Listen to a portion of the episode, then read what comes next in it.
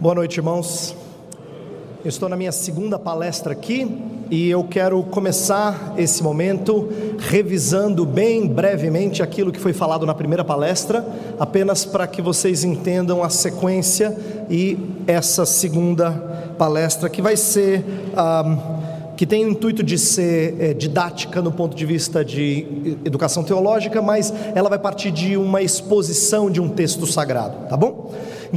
Eu falei pela manhã, espero que vocês consigam acompanhar os slides. Eu falei pela manhã que um, o meu tema, o tema que me passaram foi Calvinismo hoje, as diversas faces do Calvinismo atual, e é por isso que eu estou falando não de reforma no sentido amplo, nós temos ouvido palestrantes falando de maneira bastante abrangente e enriquecedora sobre reforma protestante, por causa dos 500 anos celebrados nesse mês de outubro, mas eu estou falando mais especificamente de uma das alas da reforma protestante, que é a ala chamada de calvinista, ou melhor, reformada, esse é o nome mais usado. Por isso que pela manhã eu falei que ah, os cinco solas não são uma exclusividade do calvinismo ou dos reformados. Não é que eles não endossem, mas esses cinco solas são, eles advêm da reforma protestante como lemas de todos aqueles que se opuseram à teologia católica romana. Eles não são exclusivos só do calvinismo. Então, quando você me ouviu na parte da manhã, aqueles que estiveram aqui, me falando algumas coisas sobre a calvinismo e me opondo a uma visão equivocada, é porque muitas vezes as pessoas confundem calvinismo com tudo aquilo que provém da reforma e essa não é a maneira mais precisa, correta de tratar da teologia reformada, tá bom? Então, vamos lembrar brevemente alguns pontos iniciais uh, ou, ou, sintéticos aí da, é, daquilo que foi falado na parte da manhã. Primeira coisa que eu falei é que a recente descoberta do calvinismo no Brasil não tem um histórico claro. Eu disse que as pessoas tentam argumentar em prol de um calvinismo uh, antigo, quando eles falam de França Antártica ou quando falam de. Ah, um, quando falam de de, é, é, do calvinismo holandês, né, no século XVII, lá em Pernambuco, mas na verdade nenhum dos dois teve continuidade. Além disso, eu também falei sobre o século XIX, chegando com alguns referenciais confusos, porque ao mesmo tempo que a teologia da velha Princeton fazia parte da formação dos missionários presbiterianos, por exemplo, junto com isso veio ah, ah uma série de, de ah, mentalidade própria do reavivalismo, do segundo grande despertamento, e com essa mistura gerou um representantes da teologia reformada que às vezes eram incoerentes. Eu até dei exemplo de manhã, eu não falei nome, mas eu mencionei um personagem importante da história do presbiterianismo brasileiro que considera Bultmann, Bart e Doivert dentro do mesmo pacote, acha bom, embora faça diferenças, dizendo assim, nós não somos exatamente a mesma coisa que os três, mas consideram os três como sendo ah, saudáveis e trazendo ensinamento interessante para a, a, igreja brasileira. Então isso só mostra como o nosso pedigree é meio confuso, tá? Não é um histórico muito claro. Aí eu falei que além disso, nós temos parâmetros frequentemente imprecisos e restritos. Eu disse que a gente às vezes confunde a calvinismo com tradicional, às vezes a gente confunde calvinismo com ah, é, Cinco pontos, né? Soteriologia, calvinismo com engajamento social, cosmovisão. Eu dei vários exemplos mostrando que os nossos referenciais são limitados, são restritos, são imprecisos. Falei de liturgia e outras coisas mais, mostrando que a gente precisa ter uma visão mais abrangente da nossa tradição. Então eu terminei assim e eu me propus a fazer duas coisas para tentar ampliar nosso entendimento da tradição. Eu procurei, ah, eu disse que eu ia fazer uma investida em teologia bíblica, ah, ainda que de forma panorâmica, e depois nós vamos pensar em teologia pastoral. E por que eu acho importante falar dessas duas coisas? Porque frequentemente, quando a gente fala de reforma ou de ser reformado, a maioria das pessoas pensa em teologia sistemática. Elas pensam em doutrinas organizadas conforme a sistemática. Então, eu fiz questão de não gastar tempo expondo sistemática aqui, embora eu vá expor textos e extrair doutrinas e ensinamentos dos textos, mas eu quero mostrar, de, em termos de teologia bíblica, aquilo que o reformado enxerga, ilustrando ah, nessa palestra da noite. E aí amanhã, na minha terceira e última palestra, eu falo de teologia pastoral. Então, o título dessa segunda é Ampliando Horizontes, Teologia Bíblica Calvinista, e a gente vai lidar com Romanos 4 e as implicações para a teologia bíblica, tá? Então, abra sua Bíblia, nós vamos fazer a leitura de todo o capítulo. Eu vou pedir para você acompanhar a leitura que eu vou fazer e depois nós ah, iniciaremos algumas reflexões em termos de teologia bíblica. Romanos capítulo 4. Por graça de Deus, eu creio que vai ser muito oportuno, porque nosso irmão, pastor Miguel Nunes, expôs Romanos 3, de 20 a 31 de manhã, e eu vou pegar a sequência aqui. Então, vou poder ah, aproveitar aquilo que ele já expôs. Romanos 4, a partir do verso 1 diz assim: Que, pois, diremos ter alcançado Abraão, nosso pai, segundo a carne?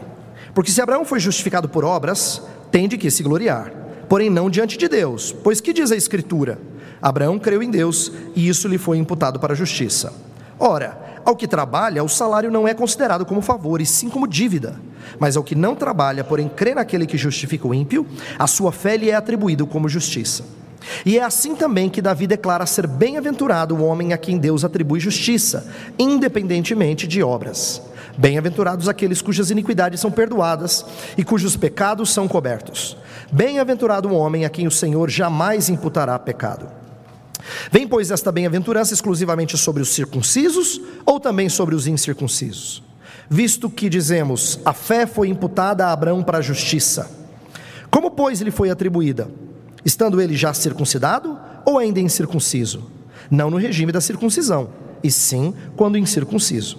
E recebeu o sinal da circuncisão como selo da justiça da fé que teve quando ainda incircunciso, para vir a ser o pai de todos os que creem, embora não circuncidados, a fim de que lhes fosse imputada a justiça, e pai da circuncisão, isto é, daqueles que não são apenas circuncisos, mas também andam nas pisadas da fé que teve Abraão, nosso pai, antes de ser circuncidado.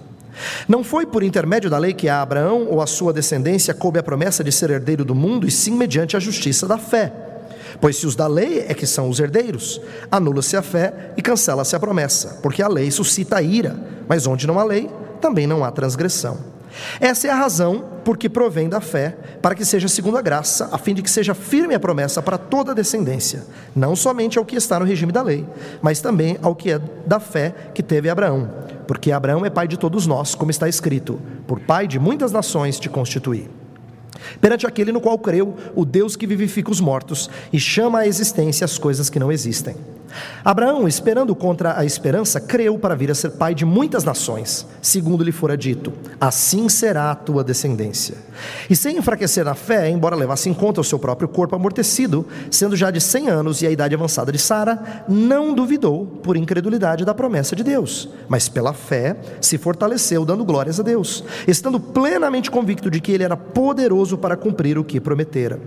Pelo que isso lhe foi também imputado para a justiça. E não somente por causa dele está escrito que ele foi levado em conta, mas também por nossa causa, posto que a nós igualmente nos será imputado, a saber, a nós que cremos naquele que ressuscitou dentre os mortos, a Jesus nosso Senhor, o qual foi entregue por causa das nossas transgressões e ressuscitou por causa da nossa justificação. Quero começar falando de algo que eu tive a chance de mencionar, ainda que brevemente, numa outra palestra no encontro da fé reformada, creio que dois anos atrás. Quero lembrar como é que normalmente nós contamos histórias bíblicas para as nossas crianças nas nossas igrejas durante a escola dominical. Frequentemente a escola dominical conta a história conta histórias soltas que as crianças aprendem, mas não as ensina a ligar com o todo da Escritura.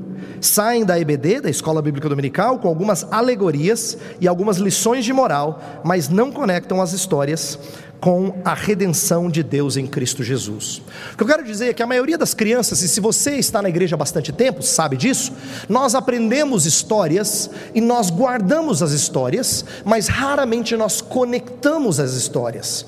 Nem sempre nós sabemos se Sansão tem alguma relação com Davi, embora Sansão tenha iniciado a libertação dos filisteus e Davi foi quem consumou isso. Não é legal? Mas na escola dominical a gente não ouve isso. Ninguém conecta Sansão com Davi. porque nós estamos acostumados a ouvir as histórias de forma estanque, separadas, não são interligadas. Quando na verdade o propósito da Escritura, o propósito maior, é apresentar o desenrolar de uma história e não várias ilustrações soltas. Senão a história bíblica seria parecido com um monte de informação solta que você tira como lição de vida sem conexão, como se fosse assim, um apanhado de coisas diferentes, e não um grande drama. Isso é o que frequentemente tem sido passado para as crianças. Mas eu creio que isso não é só problema de criança, eu creio que isso também é problema de adulto. E eu digo como? Nas nossas mensagens, aulas, estudos bíblicos, a gente passa para os adultos coisa parecida. Veja só, Adultos também não enxergam as Escrituras como toda ela apontando para Cristo. Lembra que Cristo fez no caminho para Emaús, mostrando tudo o que dizia a seu respeito? Está lá em Lucas 24, mostrando para aqueles homens que as Escrituras apontavam para ele. Em João 5 ele já tinha falado: as Escrituras testificam de mim. Então, Jesus tinha essa maneira de enxergar, mas nem sempre nós temos. E não ter uma hermenêutica cristocêntrica faz-nos ler a Bíblia como um único intuito de procurar dicas práticas para a educação de filhos ou restaurar a alegria do casamento. E agora é o momento que eu faço uma pausa e você diz assim: Pastor, mas não pode ensinar sobre filhos e casamento? É claro que pode. Não só pode, como deve, porque a Escritura trata disso. Mas o que eu estou me referindo é que, frequentemente, pessoas que são pregadores, que nós estimamos, são aqueles que conseguem ser muito práticos e falam de coisas específicas que lidam com o seu dia a dia. Aí você fala assim: puxa vida, e eu briguei com meu menino, hein, à toa, olha só. Que coisa boa, hoje o pastor falou de como nós somos bênção na vida dos nossos filhos. Isso é, é correto, não é errado.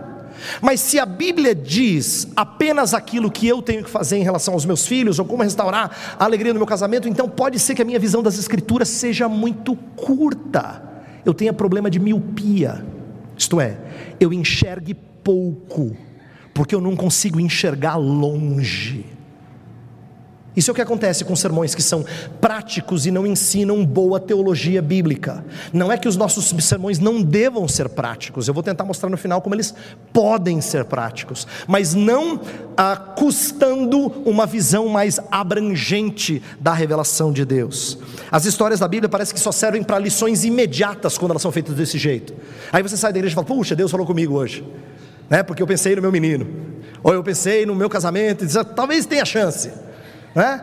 E lembra, as escrituras tratam disso, elas tratam de família, elas tratam de casamento, elas tratam de educar filhos, e eu vou mencionar isso mais adiante um pouquinho, mas a gente não pode pensar que ela é primordialmente sobre isso. Eu quero dar exemplos de como a gente faz isso o tempo todo, aquilo que a gente chama de moralismo. Eu quero dar alguns exemplos da história de Abraão, já que Abraão é o principal personagem mencionado aqui no capítulo que a gente leu. Eu quero dar exemplos de como é que as pessoas poderiam pregar Abraão, e eu não duvido que talvez você ou alguém que você conhece já tenha pregado desse jeito, tá? Vamos lá, Gênesis 12. Lembra? Se tu uma bênção. A gente fala assim, meus irmãos, nós somos colocados no meio dos nossos vizinhos para ser uma bênção na vida deles. Que é uma verdade, não é errado. Mas você sabia que o se tu uma bênção salta aos seus olhos porque é um imperativo, quando na verdade o hebraico provavelmente é um indicativo? O texto não tem a ver com você ser uma bênção, é uma afirmação de Deus: você será uma bênção. A história não tem a ver com você, tem a ver com o que Deus faz com o seu escolhido. Mas a gente gosta de usar Abraão para dizer assim: olha só, eu posso ser uma bênção na vida dos meus vizinhos. Eu acho que o texto diz muito mais acerca do caráter mediatório de Abraão e a proeminência de Deus como o abençoador. O texto tem a ver com Deus dizer: sai da tua casa, da tua parentela, vai para lá e você vai ser uma bênção. Eu vou te fazer uma bênção. Mas você percebe como imperativos chamam a nossa atenção, porque fala do que eu tenho que fazer, e a gente parece que está assim, programado para encontrar o que eu tenho que fazer. Antes do que ser fascinado por aquilo que Deus faz por mim, eu procuro aquilo que eu tenho que fazer. Tanto é que a gente pensa em aplicação desses termos. A gente diz assim: ok, pastor, e daí? O que eu tenho que fazer? A gente pensa em aplicação assim. A gente raciocina desse jeito, esquecendo de que o texto fala primordialmente de como Abraão é um tipo de Cristo Jesus e que Deus abençoa os seus descendentes por causa do representante. Já ouviu essa história antes? Claro que já ouviu. Em Cristo Jesus nós temos todas as sortes de bênçãos espirituais. A Escritura inteira aponta para um mediador. Você já percebeu como todas as histórias têm sempre figura-chave e os outros sofrem as consequências dos seus acertos ou erros? É para fazer você raciocinar que a Escritura inteira é voltada para a ideia de um representante. É assim com Adão, é assim com Noé, é assim com Abraão, é assim com Isaac, com Jacó, com José, é assim com Moisés, é assim com Josué. Eles fazem uma coisa certa, o povo recebe as bênçãos. Eles fazem uma coisa errada, o povo sofre. Deus está tentando fazer você e eu enxergarmos que a escritura toda é sobre um cabeça do seu povo. É para que você e eu enxerguemos isso. Ela conta história após história após história para você pegar isso para você não perder isso de vista. Então, Abraão aponta não para a minha bênção entre os vizinhos, embora isso seja verdadeiro. Eu devo ser instrumento de Deus na vida dos meus vizinhos, mas é mais do que isso. Eu não quero uma visão míope, eu quero uma visão grandiosa em que Cristo seja o personagem principal dessa história. Outro exemplo, Gênesis 13 é a história em que os pastores de Ló e os pastores de Abraão brigam, lembra? E aí os pastores de Ló estão lá naquela disputa, e aí Ló é, fala assim: é, é Abraão diz assim, escolhe, e aí ele olha para as campinas e, é, de Sodoma e ele diz: é lá que eu quero. A gente poderia pregar um sermão sobre egoísmo. Você viu como tem pessoas que são egocêntricas, voltadas para si? Olha só como elas só pensam no seu umbigo. E é verdade. O texto representa egoísmo. Mas se a gente só consegue tirar isso do texto, então eu acho que a gente perdeu de vista uma coisa muito mais importante. Presta atenção. A gente não enxerga que a história de Ló e de Abraão é o contraste entre a vida por vista e a vida por fé nas promessas de Deus. Abraão viu as campinas, e ele diz: É lá que eu quero. Não foi sábio. Inclusive, o narrador diz: E os moradores de Sodoma eram maus e desagradavam o Senhor. Ele faz um comentário para você entender assim: má escolha. É para você entender. Mas Abraão escolheu o que? Aquilo que ele não viu. Porque Deus disse para ele: Vai para uma terra que eu te mostrarei. É um contraste entre uma vida regida por vista e uma vida movida por fé. A gente podia pegar Gênesis 15, em que Abraão chega assim e fala: Senhor, não tenho descendente. E aí Deus fala para ele olhar para as estrelas do céu, e aí ele diz assim: Ó, oh, sua descendência será numerosa. Você fala assim, irmãos, eu sei que alguns de vocês têm tentado ter filhos, mas você tem que crer, meu irmão, você tem que crer, porque Deus dá a benção, né? A gente podia fazer desse jeito. Mas não é disso que o texto trata tá? Não é com moralismo que Paulo conta essa história, pelo contrário, ele vai contar essa história de Gênesis 15 lá no texto de Romanos 4 e a gente tem que enxergar como é que ele conta. Então eu quero agora gastar a maior parte do resto do tempo que a gente tem fazendo essa exposição de Romanos 4, mas com um intuito diferente. Deixa eu explicar. Antes de dar um mapa para vocês, eu quero explicar a estrutura da passagem. A estrutura da passagem de Romanos 4, eu vou sintetizar, é um capítulo inteiro, expor cada detalhe não será possível, portanto eu vou tentar dar só o panorama para vocês. O panorama é mais ou menos esse: a justificação de gentil e judeu pela fé já fora conceituada. No final do capítulo 3, o texto que o pastor Miguel Nunes pregou hoje pela manhã, fala que tanto judeu quanto gentil são justificados não por obras, mas por fé. O conceito já foi colocado, mas o que, que Paulo faz? Ele resolve trazer uma história, a história de Abraão, para dar concretude a esse conceito. Por isso que eu digo aqui no slide que no capítulo 4, ah, essa ideia ganha contornos concretos com a história de Abraão. Histórias têm esse poder, não é? A gente pode falar aqui de ideias muito interessantes, de frases bonitas, mas alguém conta uma ilustração, uma história, e no final você tem vontade de chorar, porque histórias mexem com a gente. Histórias dão vida a conceitos. A Escritura sabiamente foi composta e arranjada e organizada pelo nosso Senhor com muitas histórias concretas e depois princípios tirados para que a gente aprenda como é que essas histórias revelam a Deus, o seu povo e o que Ele quer dos homens ah, diante da sua redenção. Então, ah, Paulo vai fazer isso, ele vai falar de conceitos, depois ele vai dar essa história de Abraão para relembrar alguns desses conceitos. E é muito curioso que ele tenha usado um personagem tão ah, tão importante, tão é, querido, né? Porque se nós estamos falando de um personagem assim, ah, pouco importante, não teria tanto efeito, mas aqui não, aqui ele está tratando de um personagem muito importante, muito significativo, que é Abraão, que marca a vida é, dos judeus, como sendo um exemplo de ah, alguém que foi íntegro. E ele vai mostrar que Abraão não foi marcado por integridade, obras, mas por fé confiança no seu redentor. Ah, o exemplo surpreendente, então, pela honra que tinha o patriarca, vai nos dar então agora três partes. Eu dividi o texto assim, ó, do verso 1 até o 8 ah, Abraão vai, é, é, é, Paulo vai ilustrar como Abraão foi justificado por fé e não por obras, que é o que ele tinha trabalhado já em 3, 27 e 28. Então, o que eu vou mostrar para você é o seguinte: do 27 até o 31, Paulo traz conceitos. No capítulo 4, ele vai ilustrar as três partes do 27 ao 31 tá? Ele vai pegar as três ideias e ilustrar na história de Abraão. Então, primeiro ele ilustra como é que Abraão foi justificado por fé e não por obras, primeira coisa. Depois do 9 até o início do 17, ele fundamenta como Abraão é pai de todo que crê, seja ele judeu ou gentil, e nesse sentido ele está fundamentando o capítulo 3, versos 29 e 30. E no final do capítulo ele demonstra como a fé de Abraão se aplica à nossa conectado a 3:31. Em que sentido? O 3:31 fala assim: "Anulamos pois a lei pela fé? Não, de maneira nenhuma. Antes confirmamos a lei."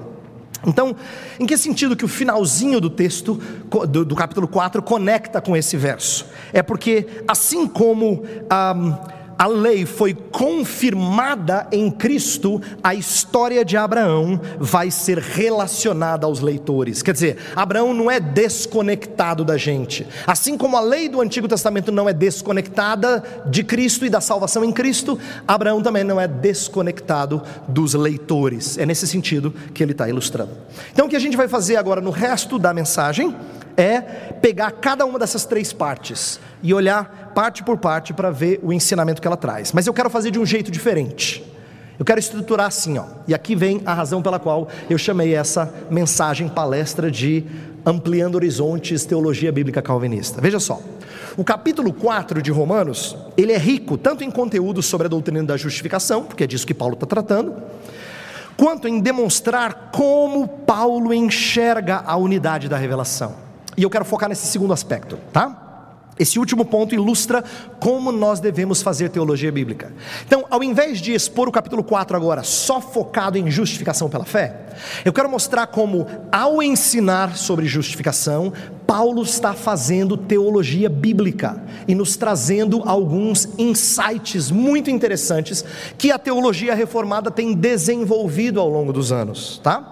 Então, nós vamos fazer assim: cada um dos próximos três slides, um representando cada parte da mensagem, a gente vai fazer assim. Eu vou olhar primeiro para o conteúdo teológico, eu coloquei ali CT, então vai ter sempre assim, CT no slide. Qual é o conteúdo teológico desse, desse trecho? Depois a gente vai mostrar qual é o princípio de teologia bíblica nesse trecho, tá? Então eu vou tentar mostrar para você que cada uma das três partes tem um conteúdo teológico rico e ao mexer com as escrituras do Antigo Testamento, existe um princípio de teologia bíblica que está sendo ensinado aqui. Então eu quero fazer exposição da justificação, mas ensinar sobre teologia bíblica, tá? E eu quero fazer isso a partir do texto de Paulo, porque aí não vai ser uma formulação teológica minha, vai ser Paulo mostrando para você como é que ele lê as histórias do Antigo Testamento. Paulo mostrando para você como é que ele enxerga essas histórias. Então vamos começar com a primeira parte, tá? Nós vamos fazer cada uma das três partes aqui. Primeiro, versos 1 a 8 tratam do meio da justificação de Abraão. Isto é, como é que justificação, como é que Abraão é justificado por obras? Ele vai dizer não, pela fé. O meio é a fé, tá? Então veja só. Somos justificados somente pela fé. Lembra que o texto citado aqui é de Gênesis 15, que é aquele que ele olha para as estrelas do céu e diz que ele creu em Deus, e isso lhe foi imputado para justiça. Então a sua fé, a sua confiança foi aquilo que Deus é, usou para que a justiça fosse nossa, o declarar-nos justos fosse uma realidade concreta. E como é que ele faz isso? Presta atenção. ele vai trabalhar não só com Abraão, ele vai chamar uma pessoa que está vivendo mil anos depois de Abraão, para ensinar a mesma verdade. Ele tra trabalha com Davi. E por que é importante, por que é sábio da parte do apóstolo Paulo, inspirado pelo Espírito, trabalhar tanto com Abraão como com Davi? Abraão vive antes da lei, Davi vive depois da lei, mas justificação é igual, antes ou depois. Nós somos justificados por meio da fé. Não importa se você vive antes da lei mosaica ou depois da instituição da lei mosaica. Paulo está ensinando para a gente que o Salmo 32 de Davi, citado aqui para corroborar, na verdade, confirma a experiência de Abraão. Assim como o grande Abraão, assim também o grande Davi. Ambos não foram justificados pelas coisas grandiosas que fizeram, mas porque creram. Paulo então tá, está trazendo um ensinamento simples de, é, de como não são nossos méritos, mas nossa confiança no Altíssimo, que é instrumento, meio para sermos justificados. Mas é, é a mesma coisa que Tiago vai fazer. Você lembra o texto que parece contraditório a Paulo quando Tiago fala que nós somos justificados por obras e não por fé somente? O que Tiago está ensinando é que você se mostra justificado, você revela o seu estado, você se mostra justo diante dos homens, não pela sua confiança que ninguém vê, mas pelas obras que os outros podem ver. As obras revelam quem você é, o que você crê. Então Tiago está dizendo assim: mostra a tua fé. O impossível. Sem obras é impossível. E ele diz: E eu, pelas minhas obras, vou mostrar a minha fé. Então, ah, Tiago vai mostrar sobre vai falar sobre como nós somos declarados cristãos ou vistos e confirmados como cristãos mediante nossa vida de obras. Mas o que é curioso, e é por isso que eu estou lembrando de Tiago, é que ele faz a mesma coisa lá. Ele cita Abraão e depois cita Raabe. Raabe? Você vai dar exemplo de Raabe? Para falar de obras. Ela era uma meretriz. Você, você percebeu em como, como, como é chocante a mensagem de Tiago?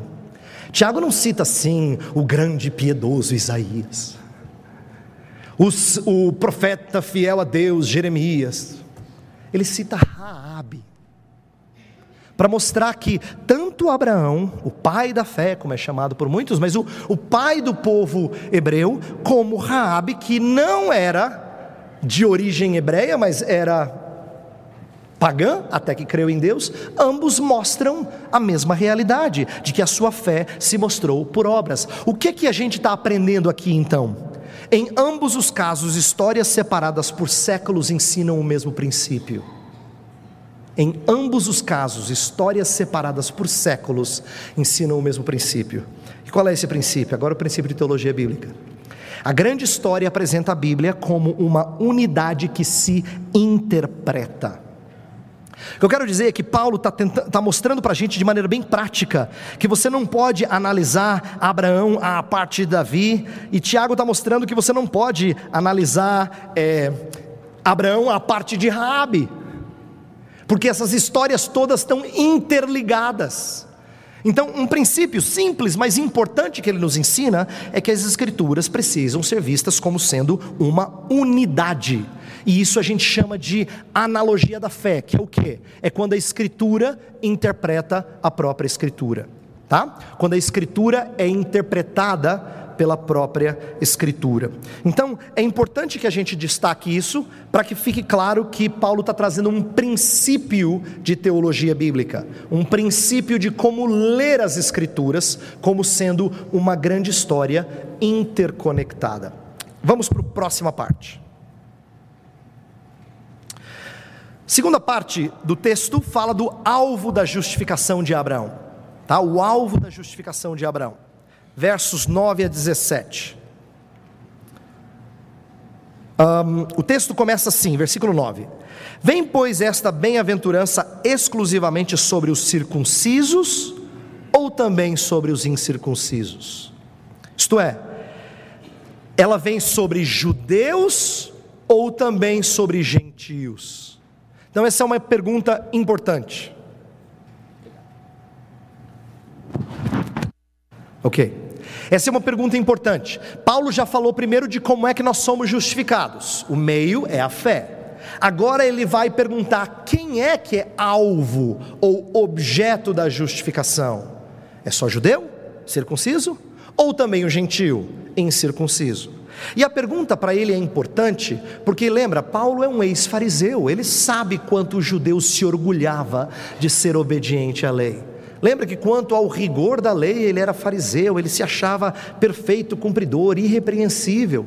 Então ele está ensinando para as pessoas que estão lendo a carta aos Romanos que ah, quem é objeto da circuncisão, não, perdão, da, eh, da justificação, não é quem é circunciso somente. Porque na verdade a, a circuncisão não tem efeito sobre se alguém é justificado ou não.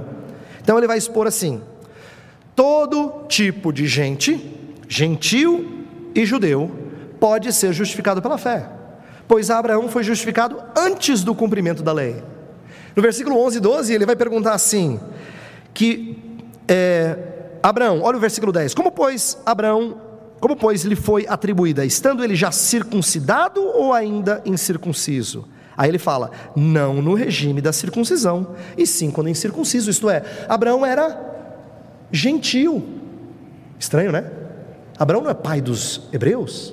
Sim, mas quando ele não tinha circuncisão, ele era considerado um gentil, isto é, um incircunciso. E ele foi justificado antes da instituição da circuncisão. Caso você não se lembre, é, o texto que ele estava trabalhando é Gênesis 15, a circuncisão aparece em Gênesis 17.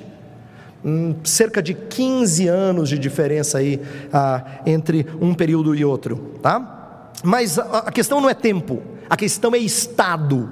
Você está circunciso ou incircunciso. E ele vai mostrar que isso é pouco importante, porque Abraão foi justificado antes do cumprimento da lei. Deus não trata gentil e judeu de forma diferenciada, ambos são alvos da mesma promessa, que é a graça. Versículo 16, olha só. Diz assim: Essa é a razão porque provém da fé, para que seja segundo a graça, a fim de que seja firme a promessa para toda a descendência, não somente ao que está no regime da lei, mas também ao que é da fé que teve Abraão, porque Abraão é pai de todos nós. Então, o que ele está dizendo é que não é só judeu, que recebeu as promessas, gentil também recebeu as promessas. Mas não é curioso que as promessas tenham sido feitas num tempo em que só Israel era povo de Deus? Mas Paulo está dizendo que as promessas valem também para os incircuncisos. Ele está ensinando um princípio de teologia bíblica aqui. Ele está dizendo: as promessas do Antigo Testamento não são só para uma raça étnica elas valem para gente circuncidado e não circuncidado, porque Abraão é pai de todos nós. Ele quer dizer tanto de judeu como de gentio. Então Deus não trata de maneira diferenciada, ambos são alvos da mesma promessa. E aqui mostra que a razão de, da promessa estar calcada na graça não tem a ver com nascer no povo certo, ser da tribo correta, ser um cumpridor da lei. Lembra que Paulo se achava isso? Lá em Filipenses 3 ele fala assim: ó, se alguém confia na carne, eu ganho. Você é hebreu? Não, eu sou. Aí você diz, ah, eu sou hebreu. Ah, mas você é da tribo de Benjamim? Não, eu sou. Circuncidado no oitavo dia? Eu fui. Vamos ver quanto você estuda a lei. Eu sou fariseu, ganhei.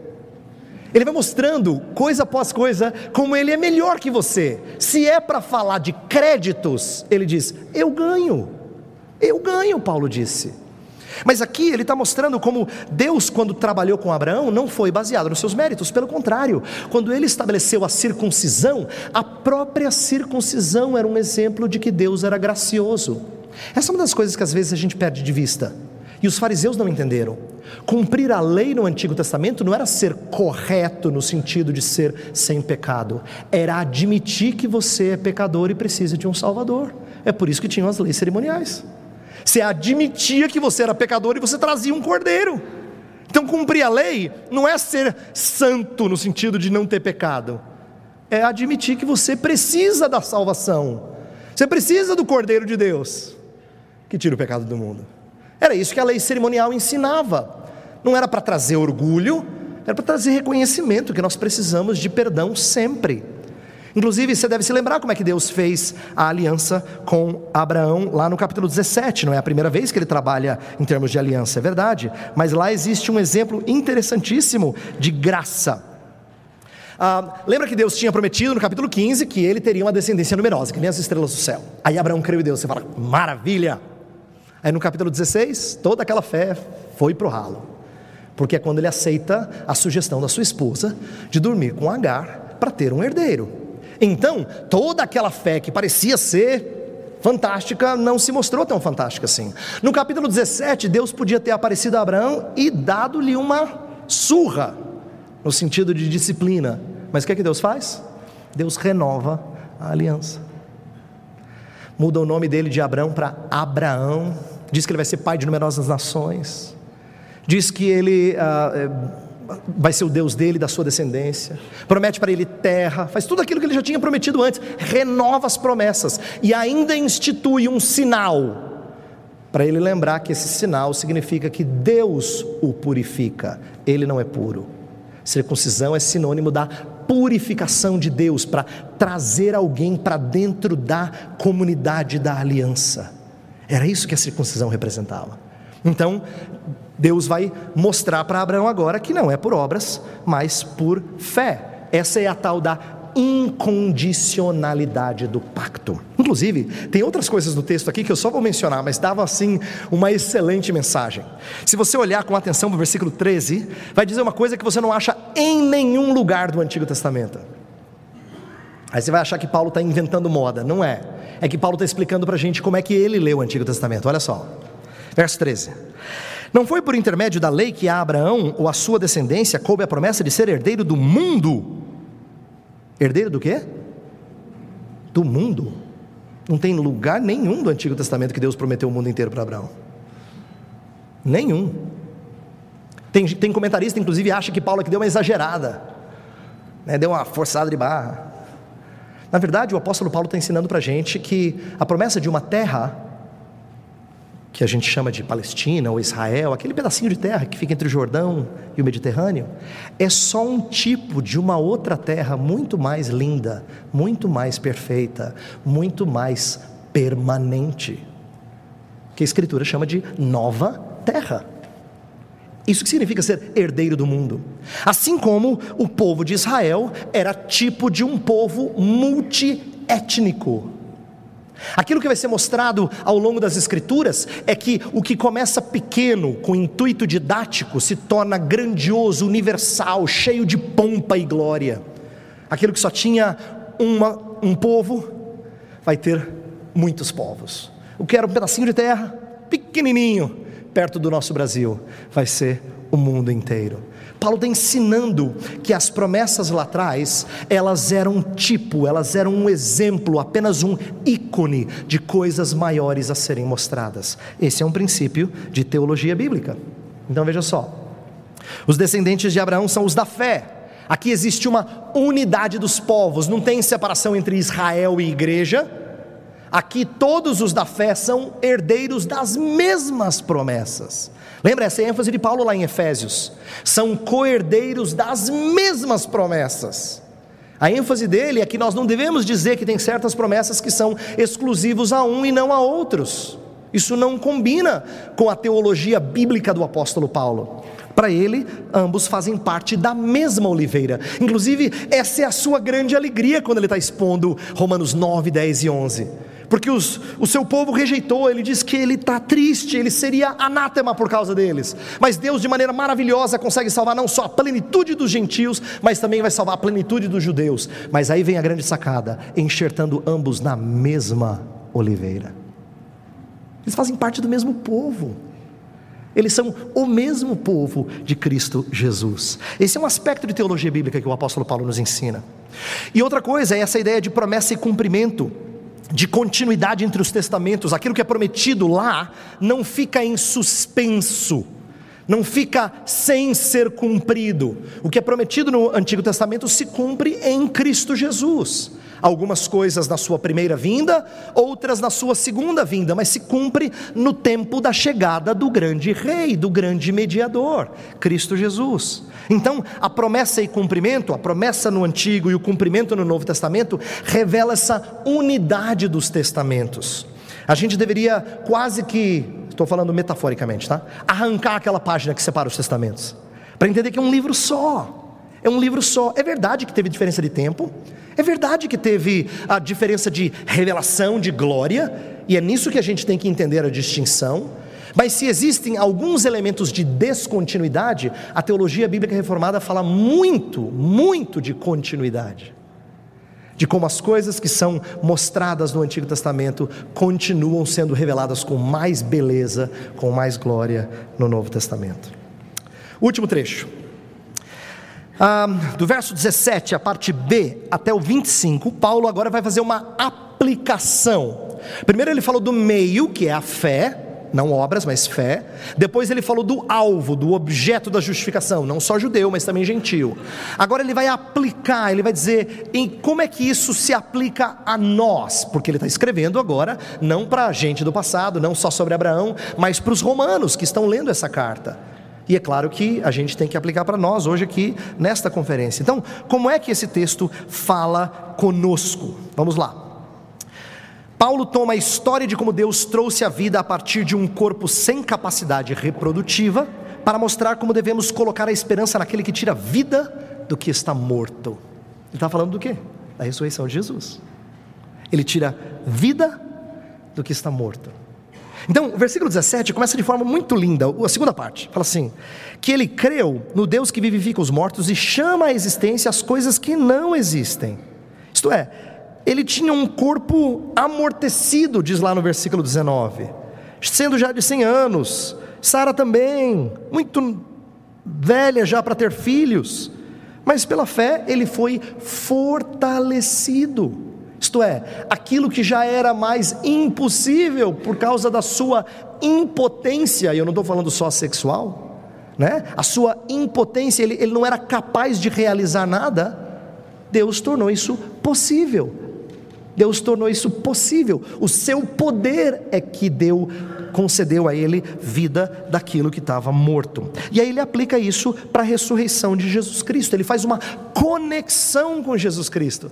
É interessante isso porque raramente, assim, eu acho que a gente teria que ser muito criativo para, sem esse texto, ter lido a história de que daria um filho para dizer, então, tá vendo? Ó, Deus tira vida de morte.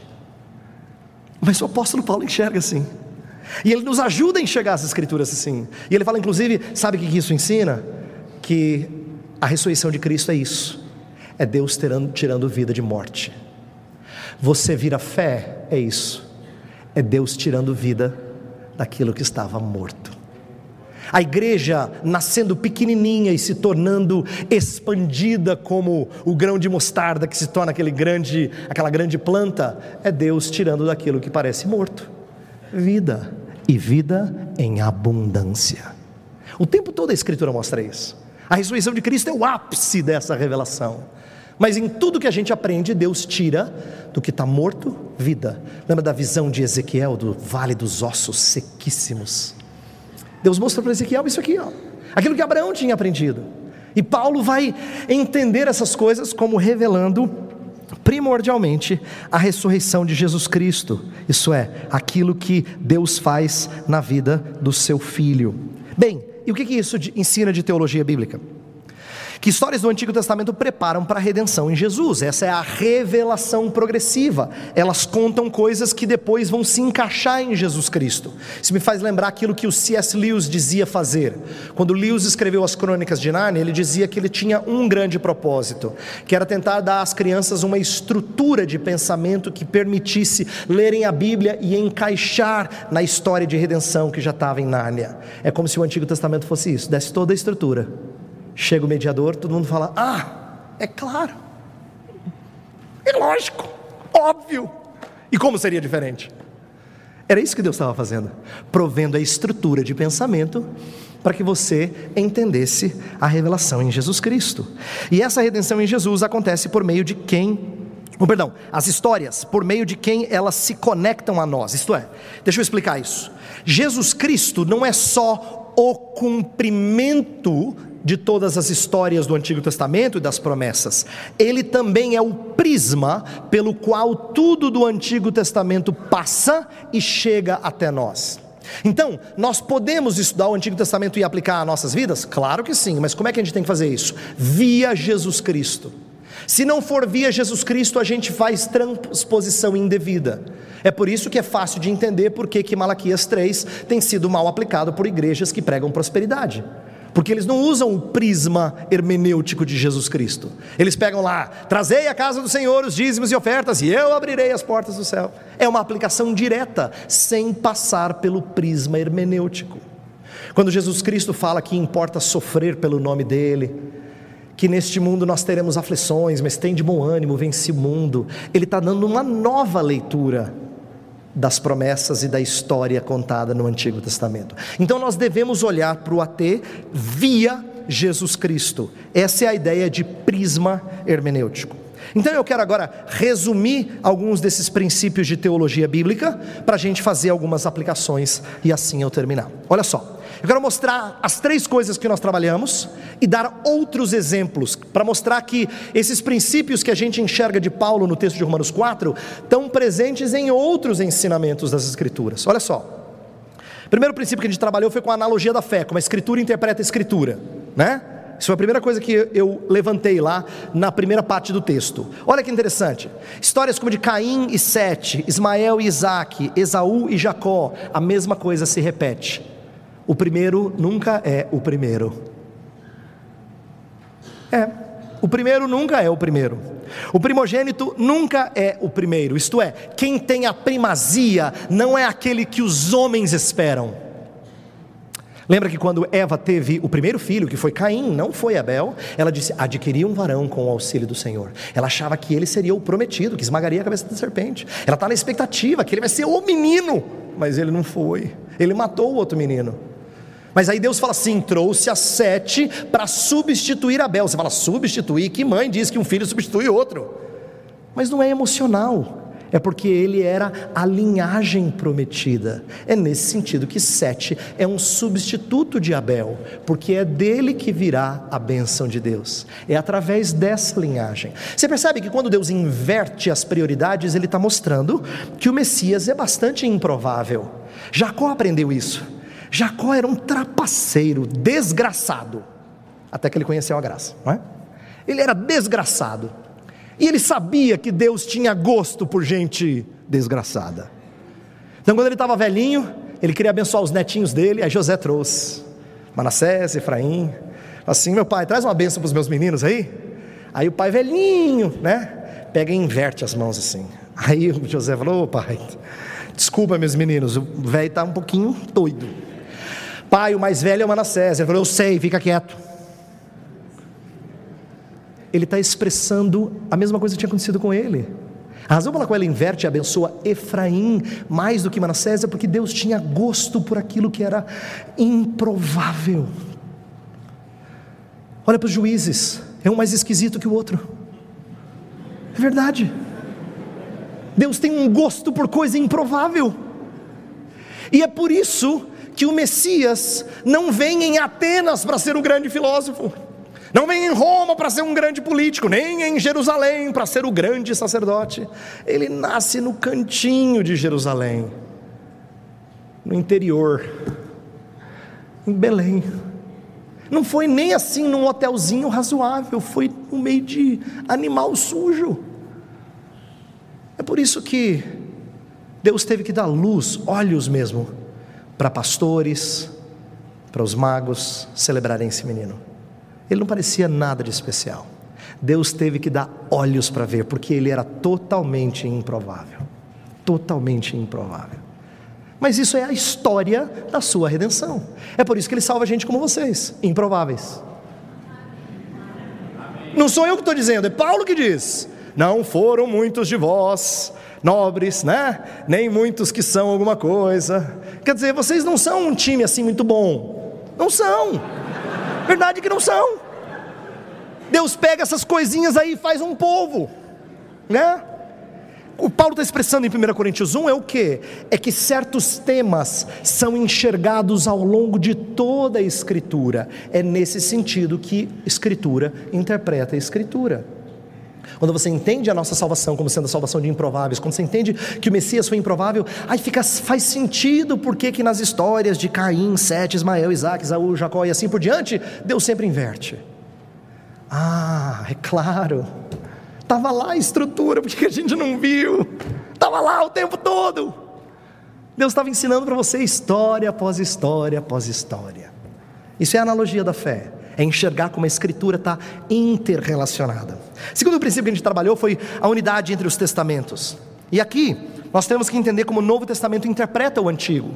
Uma das coisas mais desafiadoras de estudos do, uh, bíblicos é entender como o Novo Testamento explica o Antigo. Existem linhas diferentes, mas independente das discussões, eu só quero dizer que é importante que a gente enxergue o AT via lentes do NT. Quem acha que vai explicar o Antigo Testamento de forma pura, sem qualquer conexão com o Novo Testamento, está fazendo uma teologia bíblica que não olha para a revelação completa. E a gente não foi chamado para isso.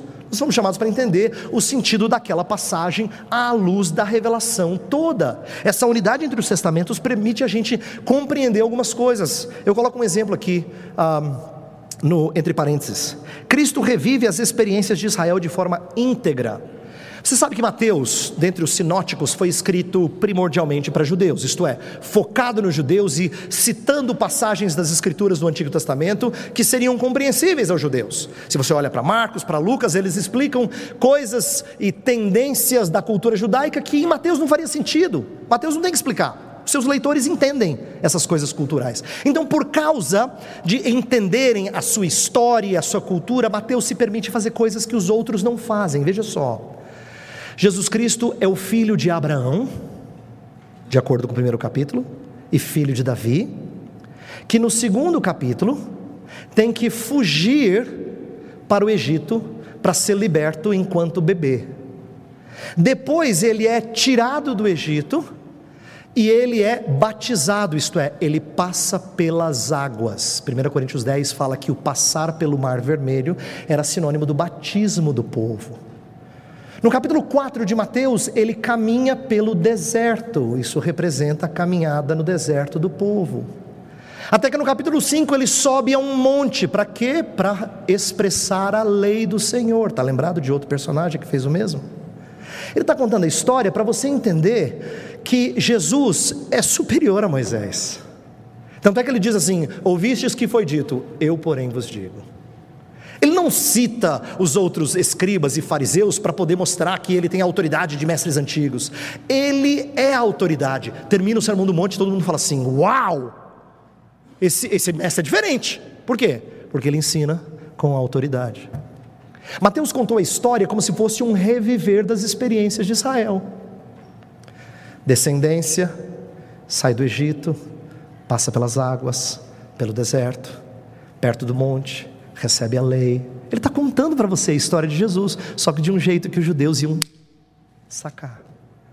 Isso é unidade entre os testamentos. Mateus está fazendo o quê? Ele está ensinando a história de Jesus para quem já tem o paradigma da história de Israel peregrino. Isso que ele está fazendo. Está ensinando Jesus para quem enxerga o Israel peregrino e sabe a caminhada deles rumo à terra prometida. Por último, Cristo num prisma hermenêutico. Ah, lembra das promessas a Abraão? Basicamente duas promessas concretas. Deus prometeu ser o Deus deles e, e, e dele e da sua descendência, mas de forma concreta ele prometeu terra e povo. É, isto é, descendência e uma habitação que fosse dele. O Antigo Testamento vai mostrar que isso se cumpre depois de Abraão, é verdade, mas se cumpre ainda logo no começo da história o povo numeroso de Abraão, já fica claro em Êxodo. Vão 70 para lá, volta uma multidão, milhões. Alguém poderia dizer: glória a Deus, a promessa de Abraão se cumpriu. Aí Moisés conduz o povo pelo deserto, quando chega na hora de entrar na terra, passa o bastão para Josué, Josué entra na terra e aí se confirma a promessa a Abraão. Glória a Deus, agora nós temos nossa terra. Mas isso é só vislumbre, é só o começo da história. Porque na verdade apontam para realidades mais sublimes do Novo Testamento. Ele vai pegar essa ideia de povo, de terra, para dizer assim: ó, deixa eu falar como o povo é muito maior. No, antigo, no, no livro de Apocalipse, ah, João faz questão de falar de povos, de tribos, línguas, nações, tudo no plural, para mostrar que tudo ficou magnânimo, ficou maior. A história de um povo numeroso é muito maior do que você pensava, Israel. Todos os povos da terra. A terra que você achava tão linda, que mana leite e mel, é muito mais linda. De lá sai um rio do trono de Deus, que traz vida ao seu povo. E a árvore da vida cobre as duas margens. Que coisa linda. Então, o Novo Testamento está ensinando para você e para mim como é que Cristo dá uma nova ótica a todas as histórias do Antigo Testamento. Eu quero terminar com algumas aplicações. Eu quero que você veja que isso não precisa ser visto como sendo só aula de teologia sem conceito prático, sem ensino para as nossas vidas. Então, qual é a vantagem de enxergar as Escrituras a partir de uma teologia bíblica robusta, assim, como nos é ensinada pelo apóstolo Paulo, como foi desenvolvida pela teologia reformada. Eu não tenho tempo aqui de associar a nomes da teologia reformada, mas tudo que eu estou dizendo aqui é só uma síntese daquilo que é expandido por grandes nomes da teologia bíblica. Mas eu quero dar três aplicações e a gente vai fechar. Primeira delas, a visão da grande história dá sentido a cada história. A visão da grande história dá sentido a cada história. Isso ficou claro para mim há um tempo atrás, quando eu li a história de Mefibosete. Você lembra? Ah, Saul não é mais o rei, ele morreu, Jonatas também, Davi assume o reinado, e aí, como era típico dos reis, era assim: se uma outra dinastia entrava, a dinastia anterior tinha muito medo de que a nova dinastia fosse matar todo mundo. Isso acontece, por exemplo, na história dos reis de Israel. Quando um rei novo entrava de uma nova família, ele matava todo mundo da outra família para que não tivesse descendente. Isso era comum. Isso acontece várias vezes nas escrituras e em outros povos. Então, há muita gente que teme que Davi vai matar os filhos, os herdeiros de Saul, o seu inimigo anterior. Mas ele pergunta: tem mais algum descendente? Aí alguém fala assim: tem, tem o filho de Jonatas, o aleijadinho, Mefibosete. Traz o Mefibosete aqui. Aí o Mefibosete chega. E aí o texto da Bíblia narra que ele precisava de usar muletas, ele não conseguia andar adequadamente, ele tem deficiência. E num tempo em que você tem deficiência em Israel, você não consegue fazer muita coisa. Mas se a gente, com uma ótica bem, bem contemporânea, quisesse pregar é, Mefibosete de forma moralista, a gente diria assim: tá vendo, meus irmãos, quando Davi chama Mefibosete é porque ele se preocupa em inclusão social. Tá vendo? Dá um bom sermão de inclusão social, trazendo os deficientes físicos para dentro do, do trabalho de Deus. Ó, oh, fica bonito. Mas o texto não tem nada a ver com inclusão social. Na verdade, não tem, mas não do jeito que eu e você estamos acostumados. Sabe por quê? Porque quando a mídia fala de inclusão social, quando a sociedade fala de inclusão social, tem a ver com encontrar dignidade naqueles que são, é, que têm algum tipo de deficiência. Eles são especiais. Tanto é que nas escolas você chama uma criança com alguma deficiência de quê? Aluno especial. Tá vendo? Ele não é qualquer um, ele é especial. Então a inclusão social ela é calcada na ideia de que existe mérito naquele que precisa ser incluído. Mas eu acho a história de Mefibosete fantástica. Quando ele chega para Davi, ele fala assim: Davi diz que o seu servo, o servo de Mefibosete, ia ter terras, mas Mefibosete ia comer na mesa do rei. Afinal de contas, ele era descendente de Saul, filho de Jonatas, o seu amado amigo que havia morrido. Você vai comer na mesa do rei. E aí Mefibosete reage de um jeito que a gente diria: não, Mefibosete, para com a baixa autoestima. Porque ele fala assim: como é que o Senhor vai se preocupar com um cão morto como eu? Ele usa essa expressão: cão morto. Calma, Mefibosete, você, você também, você tem valor, é, né? Você poderia fazer alguma coisa assim, tentar levantar a moral do Mefibosete. Mas presta atenção, presta atenção.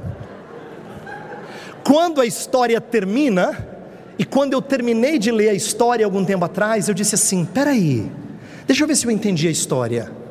A história tem a ver com a bênção que é concedida a um indigno, Mefibosete, o cão morto, por causa do amor que Davi tinha por Jonatas. Quer dizer, não tem nada a ver com indigno. O indigno recebe a bênção de sentar na mesa do rei por causa do amor que Davi tinha por Jonatas. Olha a estrutura aí. eu e você sentamos à mesa do rei por causa de um amor intertrinitário. Conhecer a grande história dá sentido a cada história. Segundo ponto, a visão da grande história dá sentido à minha história. Eu quero que você compreenda que falar de ah, casamento de filhos, que eu mencionei no começo, eu falei como sendo uma visão míope. Eu não estou dizendo que a gente não possa aplicar, pelo contrário, eu quero que a gente entenda isso. Mas perceba como, para aquele que está ansioso por encontrar a sua companheira, o seu companheiro, o que é lícito, ele pode, esse anseio pode ser tão avassalador que até afoga alguém em ansiedade e tristeza e ele perde a noção de Cristo como seu maior deleite. Mas tem aquele que já casou, e ele casou com tantas expectativas, e ele se frustrou, porque ele não encontrou toda a satisfação que ele esperava, perdendo assim a noção de que Cristo é quem sacia e nos satisfaz.